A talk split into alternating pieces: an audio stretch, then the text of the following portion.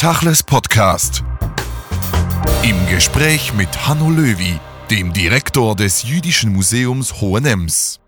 Hanno Löwy, Europa ist in den letzten sechs Wochen wie der Rest der Welt gegroundet worden, integral auch die Kultur.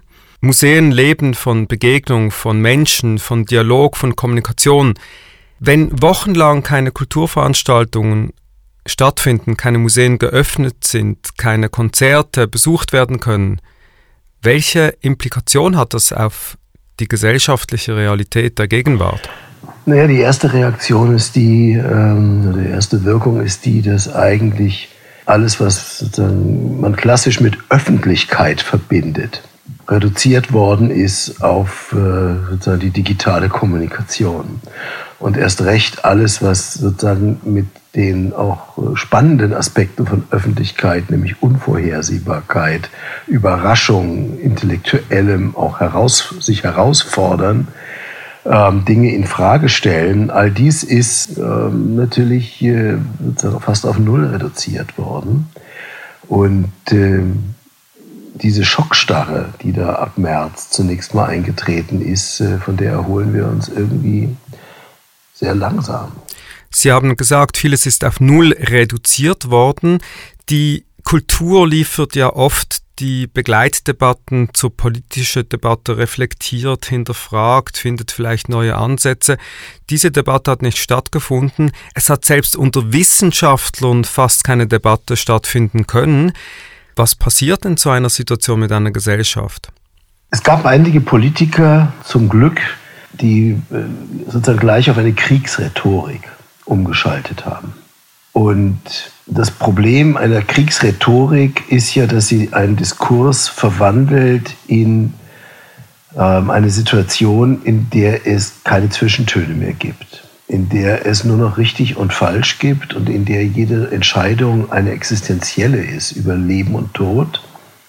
Ähm, so ein bisschen hat diese Kriegsrhetorik in Österreich natürlich doch Einzug gehalten, wenn unser Innenminister sozusagen die Welt dann aufteilt in Retter und Lebensgefährder ähm, und äh, die Frage, ob man eine Schutzmaske trägt, ähm, schon sozusagen zu einer Entscheidung wird, ob man zu den Rettern oder zu den Gefährdern gehört.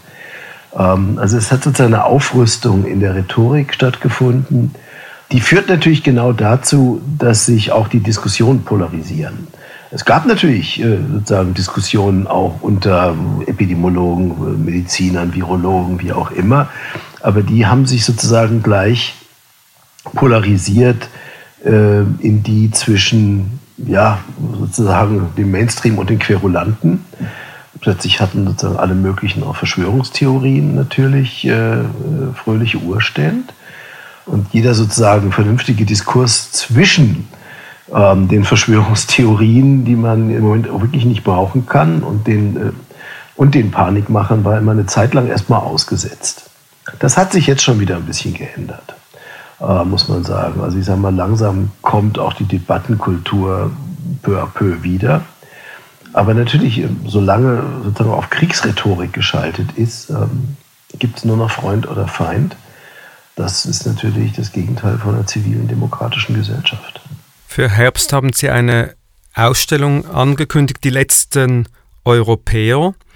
Eigentlich eine Ausstellung, die mitten in die Aktualität trifft und diese auch spiegelt, reflektiert und vielleicht auch neu justiert, wenn es darum geht, auf was basiert letztlich dieses Europa und wie soll es sich konstituieren, auch in einer Krisenzeit? Ja, wir planen an dieser Ausstellung schon lange. Die hat jetzt natürlich jetzt eine ganz neue, noch beunruhigendere ja, Aktualität gewonnen. Und grundsätzlich ging es uns darum, nachzufragen, ähm, wer glaubt eigentlich noch an das europäische Projekt? Und äh, wer glaubt an ein europäisches Projekt, das äh, sich als ein universalistisches Projekt versteht? Wir haben ja vor einigen Jahren, äh, 2014, eine Ausstellung über die ersten Europäer gemacht äh, und uns da mit transnationalen, transkulturellen jüdischen Netzwerken und Akteuren in, vor allem im Habsburg-Europa beschäftigt. Also in diesem politischen Raum, in dem Juden ähm, tatsächlich so etwas wie zu Proto-Europäern geworden sind, äh, schon lange vor der EU. Und wir wollten jetzt kritische Bilanz ziehen, was ist eigentlich aus diesen europäischen Ideen geworden, für die tatsächlich ähm, oder an die äh, nicht zuletzt sehr viele Juden geglaubt haben. Und zwar Ideale und Ideen und Werte, die tatsächlich ja auch nach dem Holocaust noch einmal mit Euphorie und Energie und äh, sehr viel Herzblut erst recht verteidigt worden sind und ja tatsächlich auch äh, zu dem Projekt der europäischen Einigung geführt haben.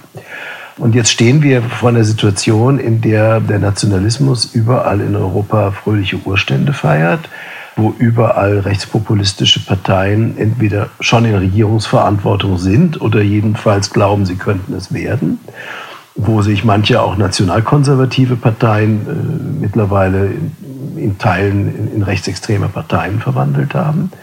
Ähm, man braucht nur an Ungarn oder Polen zu denken. Von Österreich will ich jetzt gar nicht so viel reden. Und wir wollten einfach natürlich auch die kritische, besonders schwierige Frage stellen, was dies eigentlich für äh, Juden in Europa und ihre Träume von einem universalistischen Europa bedeutet Überall da, wo über Menschenrechte, über Gerichtshöfe, über neue Spielregeln, über äh, Freihandel, über all diese Dinge gesprochen worden ist und ge dafür gekämpft worden ist, ähm, mit dieser Utopie eines vereinigten Europas, haben manchmal überraschend, manchmal vielleicht gar nicht so überraschend, äh, tatsächlich jüdische Politiker, Unternehmer, Künstler, Intellektuelle, Juristen, Aktivisten tatsächlich oft eine ziemlich wichtige Rolle gespielt. Aber was heißt das ganz konkret? Waren diese Pioniere der Gesellschaft, waren das letztlich naive, die sozusagen aus Ohnmacht fast schon auf das Gute gehofft haben und jetzt von einer Realität überholt worden, die sich gerade in der Corona-Pandemie nochmals verschärft hat? Müssen sie vielleicht sogar die ganze Ausstellung neu denken, weil die Realitäten halt doch anders gekommen sind? Naja, wir haben eigentlich diesen ähm, ein bisschen Cassandra-Blick auf diese Utopien ja schon vorgehabt, vor Corona. Und Corona zeigt äh, eher, wie nötig dieser kritische Blick ist. Kritisch insofern, als sich natürlich herausstellt, dass manche dieser Ideen äh, vielleicht vorschnell euphorisch waren. Kritisch aber auch, weil wir ja gerade in dieser Corona-Krise eigentlich spüren, wie notwendig diese Ideen erst recht geworden sind. Also es ist ja nicht so, dass die Ideen äh, dementiert worden sind durch das, was wir im Moment erleben, sondern die Kräfte auf beiden Seiten dieses Spektrums bekommen jetzt interessanterweise Auftrieb. Es gehört ja zu der Schizophrenie dieser Corona-Zeit, dass jetzt plötzlich diejenigen, die noch vor einem Jahr überall Grenzzäune verlangt haben, jetzt plötzlich für Reisefreiheit und für Grenzöffnungen kämpfen. Wir spüren eigentlich erst recht, äh, wie nötig äh, europäische Solidarität wäre. Wir spüren gerade jetzt im Moment, wie sehr Europa Ökonomie von Migration abhängig ist. Die Erntehelfer und Pflegerinnen werden jetzt eingeflogen nach Österreich, um irgendwie den Betrieb aufrechtzuerhalten, ähm, nachdem man gerade mal ein gutes Jahr vorher äh, den Pflegerinnen irgendwie Sozialleistung gekürzt hat, weil äh, man diese Migranten eh nicht wollte, sozusagen im öffentlichen Diskurs. Jetzt spürt man plötzlich, wie dringend man sie braucht. Ähm, also es ist ja sehr schizophren, was sich da abspielt. Also einerseits merken wir, wie sehr wir eigentlich dieses Europa, dieses Zusammenwachsen Europas brauchen. Und gleichzeitig äh, nimmt der Egoismus und das sich sozusagen gegenseitig die Butter vom Brot nehmen, natürlich in so einer Krise noch zu.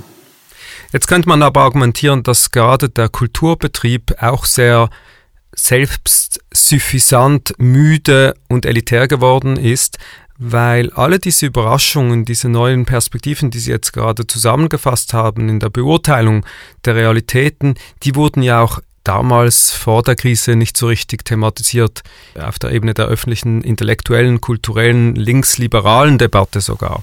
Naja, ich meine, man kann natürlich darüber sprechen, dass aus der Kultur in den letzten Jahren nicht mehr genug sozusagen kreative Energie gekommen ist, um Europa neu zu denken, ein bisschen äh, ist unser Projekt natürlich auch eine Reaktion darauf gewesen, dass wir das Gefühl hatten, wir müssen irgendwie erstmal schauen, wer ist eigentlich heute bereit, äh, dafür zu kämpfen.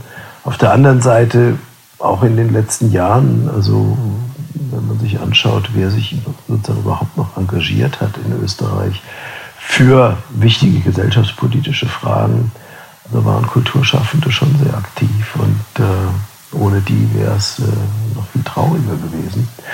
Aber natürlich, wir sind sozusagen in einer Situation, das gilt jetzt nicht nur für die Kulturschaffenden, sondern insgesamt, dass unsere Gesellschaften hier in der Mitte Europas von einer ziemlichen Sattheit geprägt sind und von einem Gefühl, dass man eigentlich mehr zu verlieren als zu gewinnen hat. Ich glaube, das ist das sozusagen eigentlich große Krise dieser Tage besteht darin, dass es uns tatsächlich verhältnismäßig gut geht, vor allem wenn wir uns sozusagen im Rest der Welt umschauen, dass es uns nicht zuletzt auch deswegen so gut geht, weil es zum Teil in der Welt anders aussieht und dass wir aber eigentlich keine großen Vorstellungen mehr davon haben, was wir noch gewinnen könnten. Aber wir wissen ziemlich genau, was wir alles verlieren könnten. Und daraus wird eine immer defensivere Haltung, die um sich greift, sozusagen ein Besitzstandswahrungsdenken.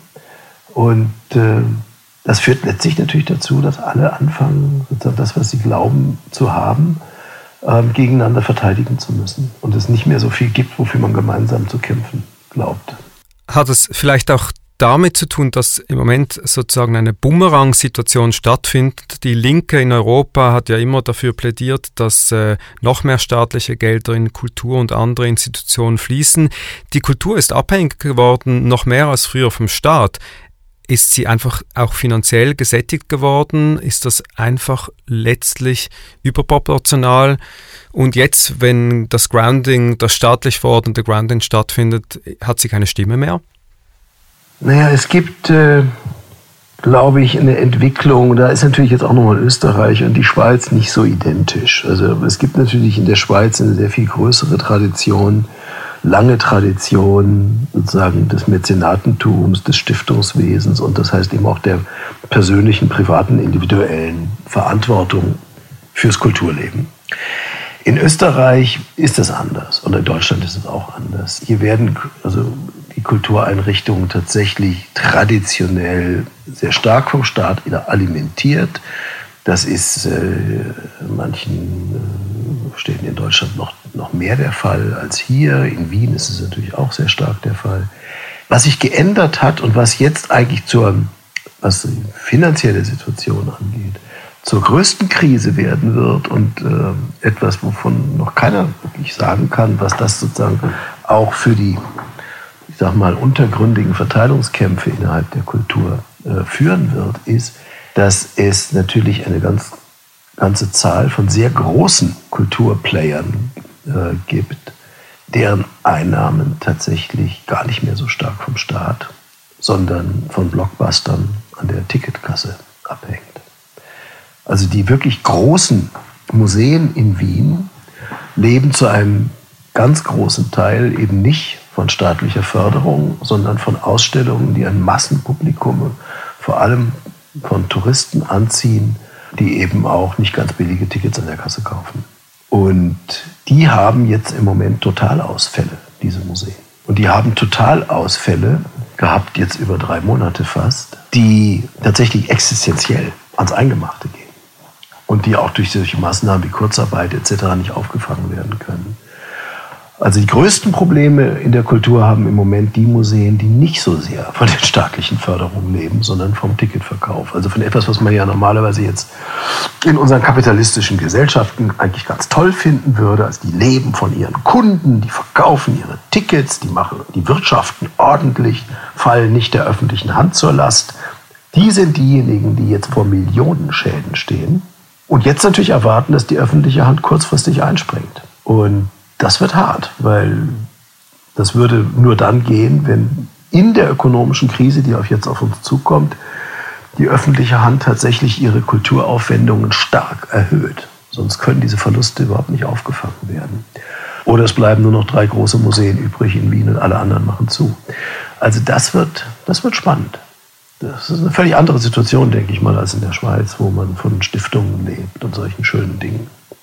Was heißt das konkret für Europa? Sie waren ja Präsident auch der Vereinigung der jüdischen Museen in Europa. Was heißt es generell für die Minderheitenkultur? Es gibt ja nicht nur Museen, sondern jüdische Theater, jüdische Kulturwochen, vieles, was sozusagen floriert hat in den letzten zwei Jahrzehnten und aus dem Boden geschossen ist.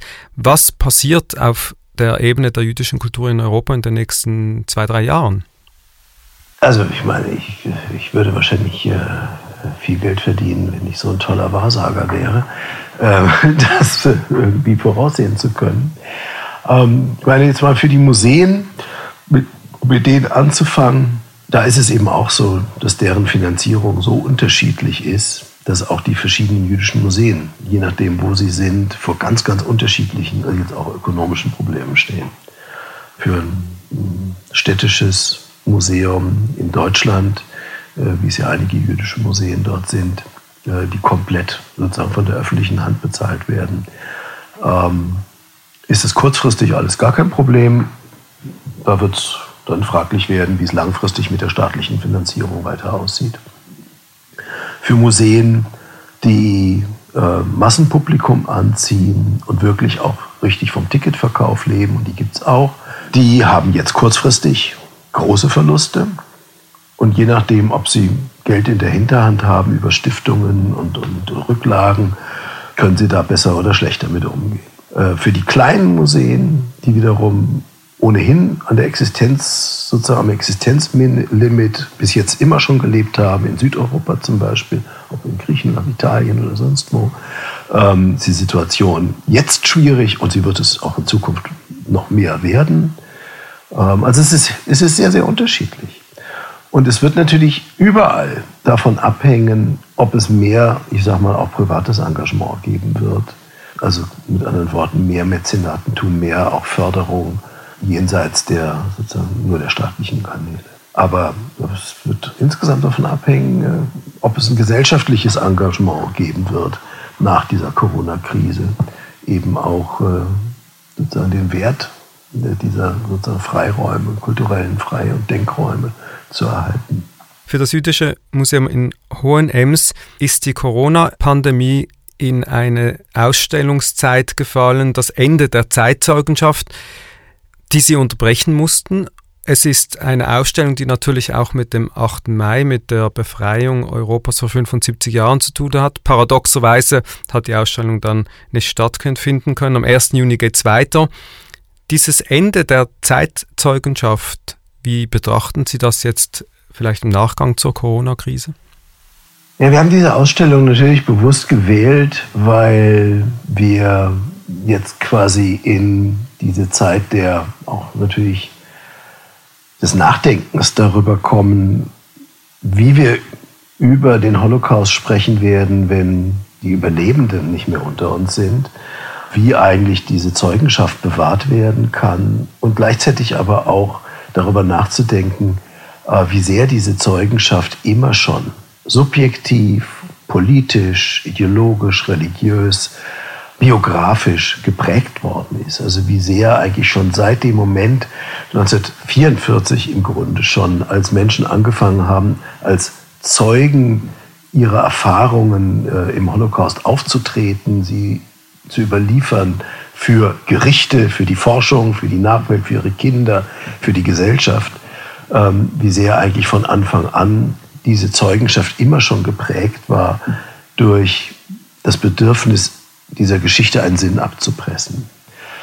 Und das, äh, wenn wir darüber nachdenken, wir natürlich auch über uns selber nachdenken wollen. Also was für, was für Lehren, was für Konsequenzen wollen wir eigentlich aus dieser Geschichte ziehen. Die Ausstellung war sehr erfolgreich und mittendrin mussten wir sie abbrechen. Eigentlich sollte sie jetzt schon auf sozusagen Reisen sein und äh, bald in der KZ-Gedenkstätte in Flossenbürg in äh, nördlichen Bayern wieder eröffnet werden. Das ist natürlich jetzt durch die Corona-Krise alles verschoben worden. Gibt uns die Möglichkeit, am 1. Juni die Ausstellung erstmal wieder aufzumachen ähm, und bis in den Sommer bei uns zu zeigen, äh, weil sie dann erst im September überhaupt auf Reisen geht. Wird dann noch nach München und nach Berlin gehen. Viele nachdenkliche Besucher haben wir gehabt und viele Gruppen, die nicht mehr kommen konnten, weil die Ausstellung abgebrochen werden musste. Ähm, das sind alles sehr verrückte Zeiten.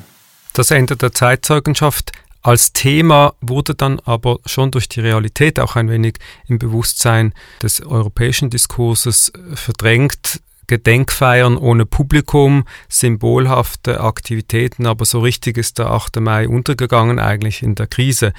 Was bedeutet dieser 8. Mai für Europa, für das liberale Europa vielleicht der Zukunft? Ja, wir haben ja natürlich diese Ausstellung quasi vor dem 8. Mai hier bei uns zeigen wollen. Ähm, ganz bewusst sozusagen noch einmal darüber nachdenken, äh, was dieses Ereignis oder diese Ereignisse, die wir als Holocaust, als Shoah bezeichnen, eigentlich als Erbschaft hinterlassen haben, um dann Anfang Mai mit den letzten Europäern ins Nachdenken über die Zukunft Europas einzutreten und äh, ins Nachdenken über die Krise Europas einzutreten. Klar, äh, Corona äh, hat sozusagen all diese Gedenkfeiern und all das Erinnern 75 Jahre nach dem Kriegsende völlig in den Schatten gestellt. Ähm, es gab sozusagen ein paar pflichtschuldige Veranstaltungen im Internet über Zoom und ich weiß nicht was. All das hat natürlich keinen, wenn man so will, großen Impact, wie man heute sagen würde. Unser Nachdenken über die Zukunft Europas beginnt jetzt im Oktober. Ähm, und natürlich äh, ähm, denken wir schon darüber, wie wir das tun. Unsere Ausstellung Letzten Europäer sollte ja nicht nur eine Ausstellung sein, sondern auch eine öffentliche Debatte. Wir wollten Hohenems und das Museum ein bisschen ironisch äh, zur Very Central European University machen, durchaus in Absprache mit der Central European University, die jetzt ja gerade aus Budapest mehr oder weniger vertrieben wird und nach Wien umzieht. Dieser 8. Mai, den wir natürlich als Tag der Befreiung feiern und der für die Überlebenden des Holocaust, wenn man so will, eher der Beginn der Auseinandersetzung mit ihrem Trauma war als wirklich eine Befreiung. Dieser 8. Mai ist natürlich der Tag, äh, der symbolisch eigentlich für das Friedensprojekt Europa steht. Und was das eigentlich wert ist, das gerät natürlich im Moment äh, ziemlich in Vergessenheit. Und etwas passiert und das ist uns auch in diesem Ausstellungsprojekt besonders wichtig. Es geht auch nicht nur darum, ähm, sozusagen an die jüdischen Helden der Idee Europas zu denken, äh, von denen es wirklich viele gibt, äh, bis hin äh, zur ersten Präsidentin des Europäischen Parlaments, die immerhin eine Auschwitz-Überlebende war, oder der Alterspräsidentin des Europäischen Parlaments, nach der das Parlamentsgebäude in Straßburg benannt ist. Was wir heute erleben, ist ja etwas ganz Fatales, nämlich dass aus dem universalistischen Projekt Europa von vielen und nicht nur ähm, Menschen aus dem Mainstream, sondern vor allem auch äh, vom rechten Rand äh, unsere Gesellschaften Europa uminterpretiert wird in ein identitäres Projekt des äh, christlich-jüdischen oder jüdisch-christlichen, wie es manche nennen, sogar Abendlandes. Also nachdem man irgendwie die Juden erfolgreich entweder umgebracht hat oder nach äh, Palästina vertrieben hat, entdeckt man sie nun plötzlich als Faustpfand eines eigentlich als christlichen, christlichen Europas neu definierten Identitäts, sozusagen einer Identitätsbastion gegen den Rest der Welt, der Hungerleider aus dem Süden und Osten und äh, gegen die man sozusagen diese Festung Europa jetzt auch noch sozusagen mit dem Verweis auf ähm, ihre jüdische Tradition äh, verteidigen will. Da passieren hier die absurdesten Dinge im Moment und diese, dieser Slogan vom äh, christlich-jüdischen Europa äh, feiert ja nun mittlerweile wirklich auch unter Europas Rechtsradikalen fröhliche Uhr, also eine, eine Wiederauferstehung, ähm, bei der einem Angst und Bange wird.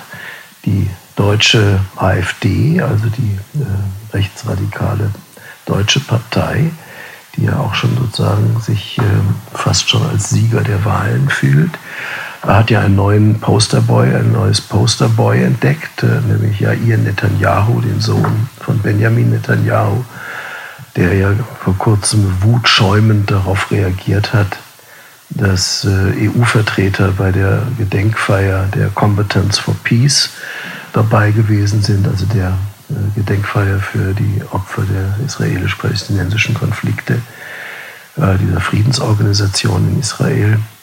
Ähm, und da hat er ja dazu aufgerufen, die EU zu zerstören. Den, endlich sei der Schengen. Schengen-Raum ist tot und die EU, diese Globalisten müssen weg. Und äh, endlich ist Europa, wird, muss Europa wieder frei, demokratisch und christlich werden. Fordert der Sohn des israelischen Ministerpräsidenten Netanyahu. Das, dann hat er noch ein paar freundliche E-Mails und Tweets mit der AfD ausgetauscht und mittlerweile ziert er äh, AfD-Poster mit diesem Spruch. Also wir kommen in ziemlich absurde Zeiten und äh, mittlerweile sind sich die, die rechten antisemitischen Nationalisten in Europa von Orban angefangen bis zur AfD plötzlich äh, sozusagen als größte Verteidiger Israels äh, im Ring. Und äh, Israel mit seiner Politik wird jetzt sozusagen zur Rechtfertigung für den Nationalismus in Europa, die Zerstörung der EU. Also wir erleben da schon sehr seltsame Dinge heute. Seltsame Dinge, absurde Zeiten. Zum Glück gibt es das Labor für die Zukunft, das Jüdische Museum in Hohenems. Ab 1. Juni geht es weiter mit der Ausstellung Das Ende der Zeitzeugenschaft und ab Herbst die neue Ausstellung Die letzten Europäer. Hanno Löwy, vielen Dank für das Gespräch. Bitteschön. Tachles Podcast.